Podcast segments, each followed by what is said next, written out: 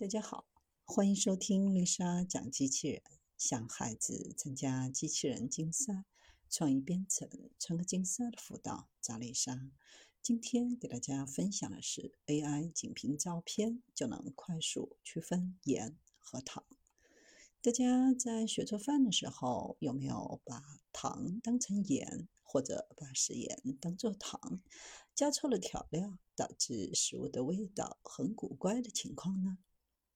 经常做饭的妈妈在放调料之前，为什么不会犯这样的错？吃了一次亏以后，为什么就能凭借肉眼区分这些调料了呢？为了确定固体混合物的成分，实验室可以采用核磁共振、高分辨率的质谱仪、光谱仪等，得到相当准确的定量分析结果。但肉眼观察依旧是化学实验的一个重要方法。因为它可以得到初步的评价结果，具有快速无损的优点。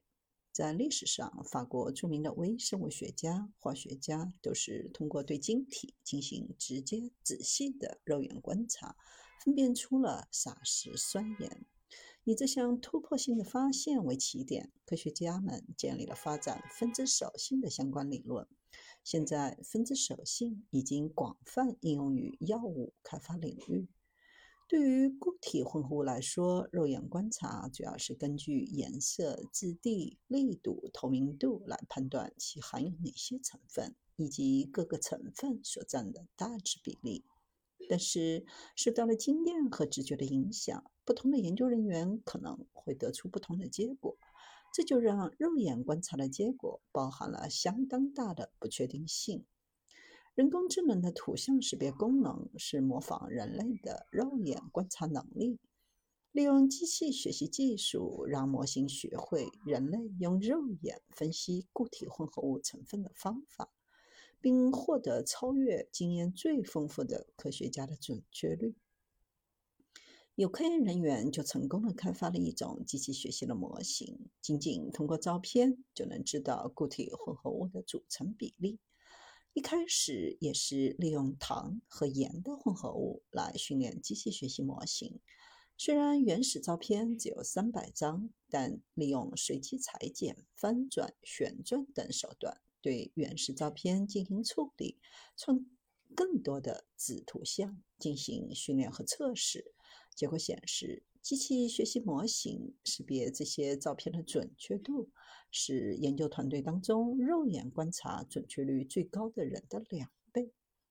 研究人员还将模型应用于不同固体混合物的评估，特别是模型成功的区分了不同的多晶体和对应异构体。同一种物质以两种或两种以上晶体结构的形式存在，彼此之间就叫做。多晶型，而互为对应异构体的物质虽然具有相同的分子量原子，但原子的排列具有细微的差异，其实是两种物质。这些在制药行业当中非常重要，而要区分这些差异，通常需要耗费大量的时间和精力。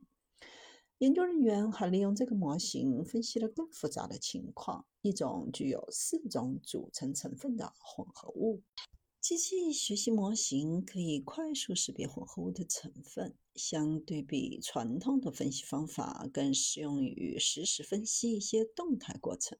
利用这种模型，研究人员可以及时的发现问题，并在隐患酝酿出事故之前，尽早的介入生产和实验的过程，减少损失。氨基水杨酸是一种用于结核病药物治疗的抗生素。固态的氨基水杨酸可以发生热脱缩反应，形成 M 氨基酚。随着反应的进行，由反应物和生成物组成的混合物的物理外观会不断的变化。通过让机器学习模型分析相关的图片，就能够准确的知道反应的进度以及各阶段的反应产率。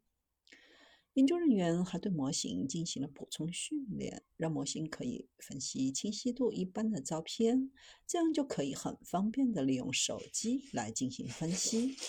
未来，这种模型可以用于持续快速评估，比如监测化工厂实验室的各种化学反应，